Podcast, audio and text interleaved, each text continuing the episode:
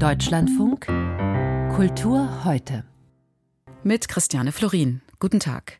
Wir müssen reden über Israel und über das Reden über Israel. Künstlerinnen und Künstler nutzen Bühnen, um Israel Apartheid und Genozid vorzuwerfen.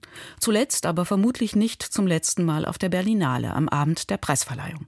Mit dem Journalisten und Autor Ronen Steinke spreche ich gleich über Reaktionen, Nichtreaktionen und mögliche Sanktionen. Und eine israelische Stimme ist zu hören, die des Dramatikers Joshua Sobol. Das Theaterstück zu seinem Buch Der große Wind der Zeit wurde gerade in Stuttgart uraufgeführt. Schön, dass Sie zuhören bei Kultur heute im Deutschlandfunk. Die Berlinale ist offiziell zu Ende, vorbei ist sie nicht. Berlins Kultursenator Joe Cialo sagte in den Tagesthemen über die Abschlussgala, ja, es war äh, tatsächlich eine in Teilen belastende Situation. Warum? Weil antisemitische, anti-israelische Äußerungen unwidersprochen geblieben sind, weil eine Bühne geboten würde für eine wirklich einseitige Darstellung der aktuellen Verhältnisse. Und gerade in einer Kulturlandschaft, in der viele, die dort waren, sich hätten solidarisieren müssen mit den Opfern des Festivalmassakers, das völlig ausgeblieben ist, in irgendeiner Form zu kontextualisieren. Insofern war das tatsächlich ein Problem. Berlins Kultursenator Joe Cialo war das. Einseitig nannte das auch Kulturstaatsministerin Claudia Roth. Juristische Konsequenzen will Bundesjustizminister Marco Buschmann nicht ausschließen, wie er gestern erklärte. Die Kritik wurde aber erst im Nachhinein laut. Im Saal selbst widersprach niemand, als von Genozid und Apartheid die Rede war. Jetzt bin ich verbunden mit Ronen Steinke. Er ist Redakteur bei der Süddeutschen Zeitung, Jurist und Autor, unter anderem eines Buches über Antisemitismus in der Sprache. Guten Tag, Herr Steinke. Guten Tag, Frau Florin. Herr Steinke, ein Gedankenspiel. Wenn Sie im Saal gewesen wären bei der Berlinale, was hätten Sie gesagt? Ich glaube, ich hätte dieser plumpen Verkürzung und auch dieser ähm, dumpfen Zuspitzung widersprochen. Und ich hätte mir sehr gewünscht, dass andere es auch tun. Einseitig israelkritisch, antisemitisch haben wir gerade gehört. Wie bezeichnen Sie das denn, was sich am Ende der Berlinale abspielte? Ich würde es bezeichnen als eine gequälte und eine ja, schmerzerfüllte Debatte, es erstmal was Richtiges ist, dass sowas auf die Bühne kommt und dass wir über unsere ähm, Wut, unsere Empörung, unsere Trauer über die ähm, Geschehnisse in Gaza und auch die Geschehnisse, die dazugeführt haben, miteinander sprechen, dass auch so ein Filmfestival dafür ein Forum bietet. Das ist erstmal richtig. Es ist ja die, die Weisheit hinter so etwas wie der Kunstfreiheit oder der Meinungsfreiheit ist ja nicht, dass wir bestimmten klugen Meinungen nur ein Forum bieten wollen, sondern die Weisheit des Grundgesetzes ist ja zu sagen, die Leute haben ihre Meinungen. Und es ist gut, wenn man sich das ins Gesicht sagt, wenn wir nicht da ja, uns anschweigen, sondern wenn wir miteinander in Austausch kommen. Insofern, ich finde das nicht schlecht, dass die Berlinale da auch ein Ort gewesen ist, bei dem diese Dinge ausgetauscht worden sind. Ich finde es aber auch nicht überraschend, dass da viele Töne gefallen sind, über die man wirklich nur den Kopf schütteln kann. Sie sagten vorhin, Sie hätten widersprochen. Wie erklären Sie sich, dass niemand im Saal widersprochen hat? Im Gegenteil, es gab ja starken Applaus. Ja, das ist leider symptomatisch für eine Atmosphäre in der Kunst- und Kulturwelt, ähm, die wir schon öfter beobachten, die sehr stark vereinfachend auf den Nahostkonflikt blickt, ähm, so nach dem Schema, das sind äh, weiße Kolonialisten, die da die indigene Bevölkerung, also die Palästinenserinnen und Palästinenser unterdrücken. Und die Lösung des Konflikts sei, dass diese Siedler, Kolonialisten abhauen. Das ist ähm, ja ahistorisch. Also die Menschen, die in Israel leben, die jüdischen Menschen, sind da ja nicht äh, hingekommen oder ihre Vorfahren, um sich besonders gut gehen zu lassen oder um Bodenschätze auszubeuten oder um ein fremdes Land zu unterjochen, wie das so im klassisch kolonialen Muster äh, man sich das vorstellt, sondern die sind Vertriebene gewesen, sind Flüchtlinge gewesen. Die sind Menschen gewesen, die entweder vor grauenhaften Pogromen in Europa keine andere Möglichkeit mehr gesehen haben zu fliehen oder die in der zweiten Hälfte des 20. Jahrhunderts aus arabischen Ländern oder auch aus Iran auch mit brutaler Gewalt vertrieben worden sind und die keinen anderen Zufluchtsort mehr gefunden haben auf der Erde als diesen. Also das als kolonial abzutun, das ist schon ganz schön selbstgerecht vor allem, wenn man das aus vielen tausend Kilometern Entfernungen aus dem trockenen Berlin tut. Hm, das ist jetzt die historische Argumentation. Nun hat der Justizminister auch von juristischen Konsequenzen gesprochen. Welche sind da möglich, Ihrer Ansicht nach? Also juristisch ist erstmal so, dass die Grenze der Meinungsfreiheit erst dann erreicht ist, wenn jemand zu Gewalt aufstachelt. Also dumme, empörende, sonstige Meinungen sind nicht justiziabel und das ist auch richtig so. Also wir sollten großen Wert darauf legen, dass das Gespräch äh, weitergeht und dass man nicht äh, vorzeitig nach dem Staatsanwalt ruft. Die Grenze ist da erreicht, ähm, wenn zu Gewalt aufgestachelt wird. Und neuerdings ist die Grenze auch ein bisschen verschoben worden. Nach dem 7. Oktober hat die Bundesregierung einen bestimmten Slogan, der auf pro-palästinensischen Demos öfter zu hören ist, ähm, unter Strafe gestellt. Das ist ein Novum. Da geht es um den Satz, vom ähm, Fluss bis zum Meer soll Palästina frei sein oder from the river to the sea, Palestine will be free. Mhm. Das ist ähm, deswegen ein problematischer Satz, weil das impliziert, also der Fluss Jordan und das Mittelmeer, das impliziert, dass das Gebiet, was zwischen diesen äh, beiden äh, geografischen Markern liegt, also wo auch Israel liegt, dass da keine Juden mehr leben sollen in Zukunft. Und das ist eine sozusagen Vernichtung des Staates Israel. Ob das allerdings klug ist, von dieser neuen juristischen Möglichkeit Gebrauch zu machen, oder ob es nicht klüger ist, da ins Gespräch zu gehen, ich habe ein bisschen gestaunt, dass der Bundesjustizminister, der ja kein Strafverfolger ist, sich da einmischt und ich weiß noch nicht, ob es der richtige Weg ist. Ähm, wenn wir jetzt vorausschauen auf ein weiteres Kulturgroßereignis, nämlich auf die Kunstbiennale in Venedig, da gibt es jetzt eine Petition, die Israel Völkermord vorwirft. Nach Angaben der Aktivistengruppe, die hinter dieser Petition steht, sind es mehr als 8000 Künstlerinnen und Künstler, die unterschrieben haben. Also wie soll ein solches internationales Kunstfest mit sowas umgehen? Wie könnte da ein Gespräch aussehen? Ja, das ist etwas, was man nicht nur in der Kunstwelt, auch in der Wissenschaft, ähm, bei, bei Konferenzen immer wieder beobachtet. Diese Israel-Boykott-Bewegung, die sich nicht nur gegen die israelische Regierung richtet, die ja die richtige Adressatin wäre für Kritik an der israelischen Politik, sondern die sich auch gegen die israelische Zivilgesellschaft zunehmend aggressiv wendet. Also wenn ein Psychologenkongress irgendwo stattfindet, dann wird boykottiert, dann wird gefordert, dass keine Israelis dazugelassen werden, egal wie vielleicht regierungskritisch die ihrerseits sind. Und bei der Kunstbiennale in Venedig, da geht es ja nicht darum, dass da irgendwelche israelischen Minister auftreten oder Militärbefehlshaber, sondern Künstlerinnen und Künstler. Und wenn man nicht mehr da die Komplexität der dortigen Gesellschaft anerkennt und miteinander ins Gespräch kommt, das halte ich für wirklich einen Ungeist. Sollte denn wer sowas unterschreibt, ähm, nicht mehr in einer öffentlich geförderten deutschen Kulturinstitution ausstellen können oder nicht mehr auf ein Podium eingeladen werden?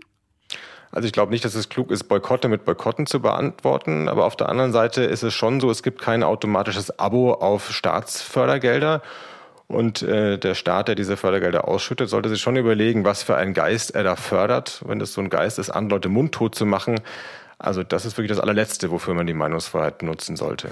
Und wie schätzen Sie die Rolle von Künstlerinnen und Künstlern ein, die sich nicht äußern? Das sind ja die meisten.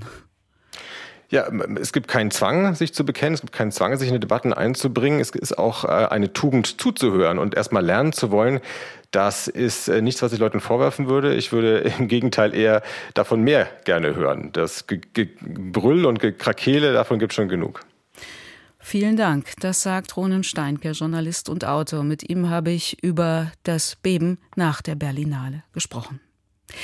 Von einem Tabubruch sprach die Kritik, als vor 40 Jahren der Dramatiker Joshua Sobol sein Stück Ghetto veröffentlichte. In Berlin inszenierte Peter Zadek das Werk an der Freien Volksbühne. Es spielt im Ghetto von Vilnius in Litauen im Jahr 1941. Sobol erzählt, wie ein SS-Offizier dort seinen Sadismus auslebt und wie Jüdinnen und Juden versuchen zu überleben. Die Opfer bilden aber keine solidarische Gemeinschaft. Es sind auch Einzelkämpfer und Opportunisten darunter. Wie sollte es auch anders sein? Joshua Sobel ist mittlerweile 84 Jahre alt, älter als der Staat Israel. Aus seinem jüngsten Roman Der große Wind der Zeit hat er ein Theaterstück gemacht. Die Geschichte Israels verbindet er darin mit einer Familiengeschichte über vier Generationen hinweg. Von den Einwanderern der 1920er Jahre bis in die Gegenwart. Das Staatstheater Stuttgart hat die Bühnenfassung des Romans am Wochenende uraufgeführt und Christian Gampert hat den großen Wind der Zeit gesehen und mit dem Dramatiker über den 7. Oktober gesprochen. Auf der Bühne steht ein kahles Betongerüst, wie man es in Israel überall sehen kann, der Rohbau eines Eigenheims.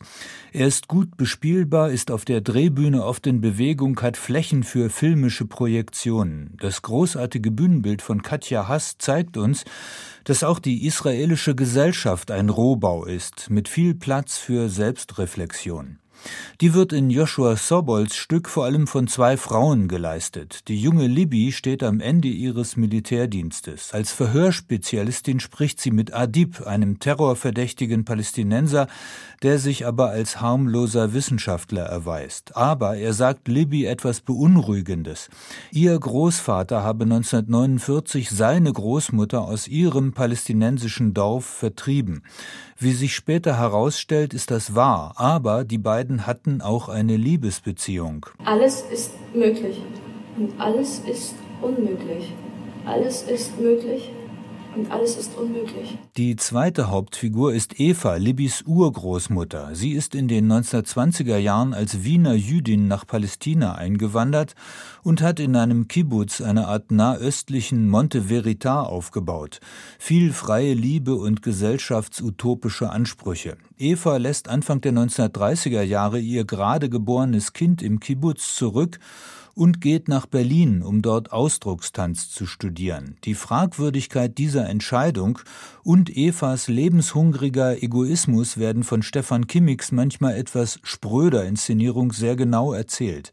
Jedenfalls genauer als die Berliner Verhältnisse, in denen Eva dem manischen Frauenverbraucher Bert Brecht eher kühl begegnet, um sich dann vor den Nazis nach Nahost in Sicherheit zu bringen. Die Problematik, die das Stück über vier Generationen in vielen Seitenwegen ausmalt, wird von Joshua Sobol im Interview politikanalytisch auf den Punkt gebracht.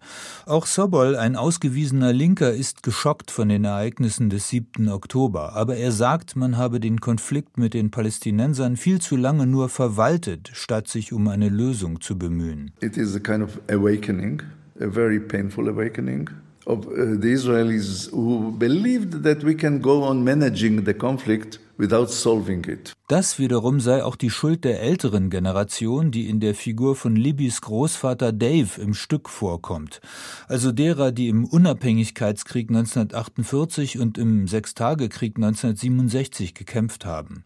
Aber der Punkt, an dem es schief ging, ist nicht leicht auszumachen. Sobol geht, wie im Stück, weit zurück zu den jüdischen Einwanderungswellen nach Israel zwischen 1920 und 1940. Die dadurch zunehmende Wirtschaftstätigkeit hatte damals zur Folge, dass immer mehr Menschen aus arabischen Ländern dort Arbeit suchten, Menschen, die sich heute Palästinenser nennen. When you check wenn man die Gründe für das arabische Bevölkerungswachstum in Palästina betrachtet, dann sieht man, es lag nicht nur an der Geburtenrate. Es gab eine arabische Immigration aus dem Libanon, aus Syrien, Jordanien, dem Sudan und Ägypten nach Palästina. Denn die jüdische Immigration brachte viel Geld ins Land. Es gab eine rege Bautätigkeit in Haifa, Tel Aviv und sogar in Jerusalem. Tel Aviv, even Jerusalem. Und diese Koexistenz war in Sobols Rückschau weit weniger konfliktreich als angenommen. Es gab keinen existenziellen Konflikt, denn ökonomisch brachte das Zusammenleben große Prosperität, sowohl für die Araber als auch für die Juden, die aus Europa gekommen waren.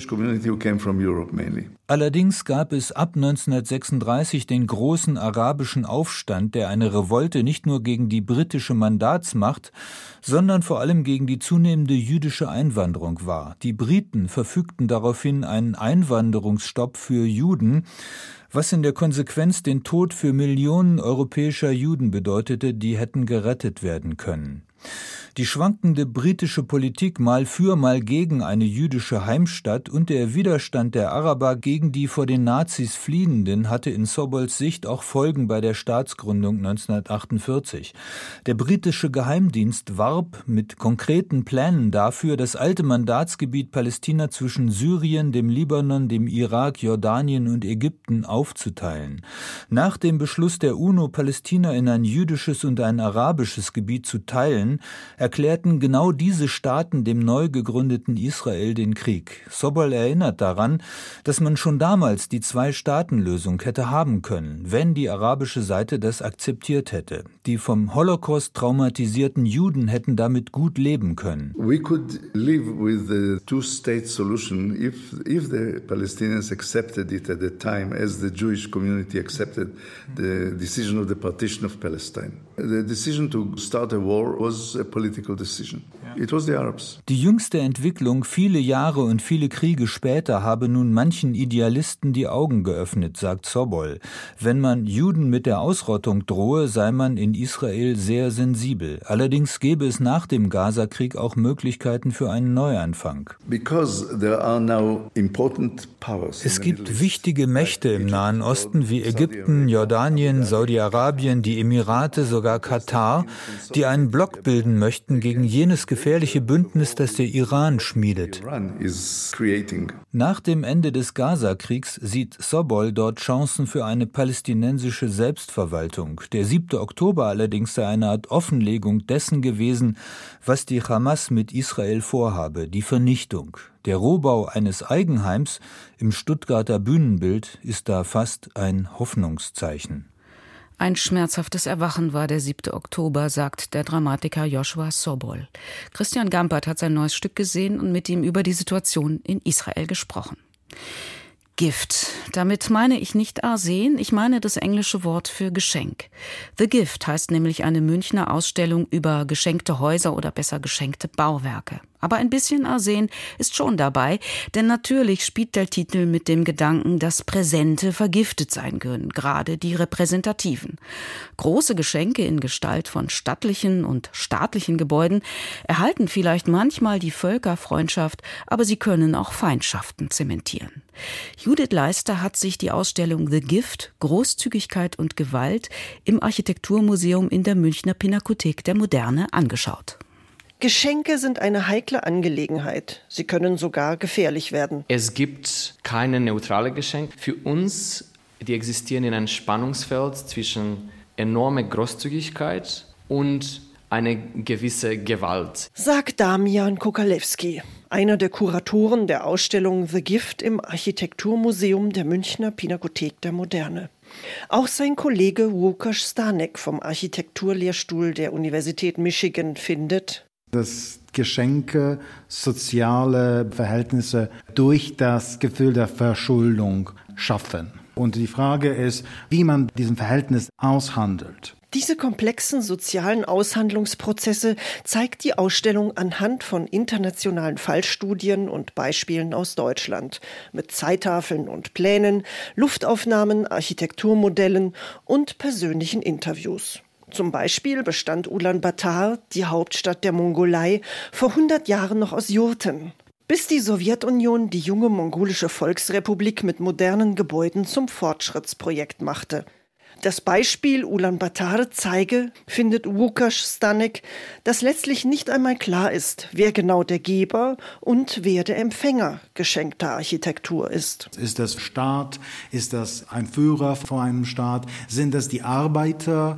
Wir zeigen ein Beispiel aus Ulaanbaatar, wo ein Arbeiter eine Wohnung bekommen hat. An sich war ein Geschenk der Sowjetunion, aber er hat die Wohnung nicht von der Sowjetunion bekommen, sondern von der mongolischen Regierung. Und dann hat er die Wohnung weitergeschenkt an seine Familie. Brezhnevs blaue Gabe nennt man die sowjetischen Plattenbauten aus den 70er Jahren. Die Wohnungen waren sehr beliebt und sind es heute, bei entsprechender Modernisierung, noch immer. Die heutige nordmazedonische Hauptstadt Skopje ist ein weiteres Beispiel. Nach dem Erdbeben von 1963 wurde die Stadt unter Leitung der UNO wieder aufgebaut. Trotz kaltem Krieg halfen Staaten aus West und Ost. Die Stadt wurde zu einem Symbol entwickelt. Das heißt, es war auch ein politisches Projekt. Nach dem Ende Jugoslawiens verfielen allerdings viele der Gebäude. Auch dieses Problem adressiert die Ausstellung dass nach einer Schenkung oftmals nicht klar ist, wer ein Gebäude in Zukunft unterhält. Die weitreichendste Fallstudie bezieht sich auf East Palo Alto im kalifornischen Silicon Valley, wo Tech-Unternehmen wie Apple, Google und Meta ihren Sitz haben. East Palo Alto ist eine Stadt, die durch solche philanthropische Projekte stark beeinflusst ist im Allgemeinen. Das der näherliegende Palo Alto ist der Ort, wo zehn reichste Leute auf der Planete wohnen. East Palo Alto galt lange als Hort der Erschwinglichkeit in der Bucht von San Francisco. Inzwischen sind die Immobilienpreise gestiegen. Einerseits ist die früher überwiegend schwarze Bevölkerung abgewandert, andererseits wurde die Infrastruktur erneuert, Jobs sind entstanden. Łukasz Stanek sieht die Schenkungen in der Tradition des Frühkapitalismus. Philanthropie entstand im 18. Jahrhundert, um die Probleme mit der frühen Industrialisierung zu lösen innerhalb des Systems. In dem Sinne dieser Synergie zwischen Kapitalismus und Philanthropie ist so alt wie der Kapitalismus selbst. Wenn Meta Schulen baut und Apple sich um die Sanierung eines Hafens kümmert, zieht sich der Staat aus der Finanzierung der Infrastruktur zurück und überlässt diese Aufgaben Privatunternehmen, die eigene Zwecke verfolgen. Dass die kapitalistische Logik von Geben und Nehmen Deutschland bald stärker betreffen könnte, tippt die Ausstellung nur an etwa am Beispiel des ehemaligen St. Vinzenz-Klosters in München, heute eine psychiatrische Klinik. Hier hat die Kirche ein Gebäude verschenkt. Im Gegenzug erhält der Freistaat Bayern das Gebäude. Damian Kokalewski. Die Kirche muss sich von vielen Bauten trennen. Die Kirche stiftet ganz viele Bauten. Das heißt, es ist so ein Vorreiter für zukünftige Projekte. Einem geschenkten Haus schaut man nicht ins oder eben doch. Judith Leister berichtete über die Ausstellung The Gift im Architekturmuseum der Münchner Pinakothek der Moderne. Und bei mir im Studio ist Henning Hubert mit den Kulturmeldungen. Er erinnert an die Dokumenta-Künstlerin Ruth Wolf-Rehfeld. Sie machte in der Deutschen Demokratischen Republik Schreibmaschinenkunst mit Wurzeln in der konkreten Poesie. Ruth Wolf Rehfeld war dabei eine Autodidaktin. Die angestellte Büroleiterin tippte meist streng geometrisch auf ihrer Erika-Schreibmaschine auf DIN A4 Blätter Muster, wie Schmetterlinge oder Rauten und konzentrierte sich auf wenige Buchstaben, etwa auf I, N, V und A, was dann in vain ergab, vergeblich. RWR, wie sie in Künstlerkreisen hieß, wurde 1932 in Wurzen geboren. Ihren Mann Robert Rehfeld unterstützte sie bei seinen Mail-Art-Aktionen. Beides, die Postkartenversendung in die weite Welt und die Schreibmaschinenkunst ermöglichten Tarnung und zugleich offene Kommunikation im Überwachungsstaat.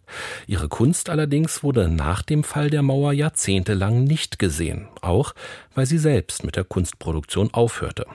Die große Wiederentdeckung kam erst 2017 bei der Documenta 14. Hier noch einmal Ruth Wolf-Rehfeld in einem DLF-Feature, wie sie auf ihre Zeit in der DDR zurückblickte. Also ich habe mich überhaupt nicht als politischen Künstler gesehen. Sie hatten ja immer so eine komischen Vorstellungen, was sozialistischer Realismus sei. Und unter diesem Begriff fiel das nicht. Und wenn man Kunst macht, macht man eigentlich normalerweise nicht, was andere wollen. Also ganz egal, wer auch immer. Man versucht das zu machen, was man selber meint. Die Schreibmaschinenkünstlerin Ruth Wolf-Rehfeld. Sie ist vorgestern in Berlin-Buch gestorben und wurde 92 Jahre alt. Auch der Hörspielautor Michael Koser ist gestorben. Er wurde 85 Jahre alt. Am bekanntesten unter Kosers 150 Hörspielen war die Kriminalserie Die Denkmaschine um Professor van Dusen. Sie lief seit 1978 bis heute, aktuell im Krimi-Hörspiel von Deutschlandfunk Kultur. Ein Arbeitskreis Literatur übersetzen und KI hat ein Manifest für menschliche Sprache veröffentlicht. Darin wird von der Politik die Regulierung von generativer künstlicher Intelligenz und der Schutz von Urheberrechten gefordert. Erstunterzeichner sind unter anderem der Penn Berlin und die Zeitschrift Sinn und Form. Im Manifest warnen die Übersetzerverbände aus Deutschland, Österreich und der Schweiz, dass Botsprache immer nur den Status quo reproduziere, dabei Vorurteile vervielfältige und die Kreativität hemme. Textgenerierende KI seien nicht als Werkzeug konzipiert, sondern als Ersatz für menschliche Kompetenz. Der Deutsche Musikrat protestiert gegen Details der gestern vorgelegten bayerischen PISA-Offensive an Grundschulen. Laut Kultusministerium werden dort ab dem nächsten Schuljahr die Fächer Musik, Kunst und Werken und Gestalten zusammengelegt für mehr Deutsch- und Mathematikunterricht. Für den Musikrat versündigt sich die bayerische Staatsregierung an den Kindern. Gerade musikalische Bildung öffne Herz und Geist fürs Miteinander und für die Auseinandersetzung mit den Ungewissheiten unserer Zeit. Danke, Henning Hubert, für die Kulturmeldungen. Hier im Deutschlandfunk folgen nach den Nachrichten die Informationen am Abend. Die Taurus-Debatte ist dann eines der Themen. Ich bin Christiane Florin. Danke fürs Zuhören und danke fürs Mitdenken.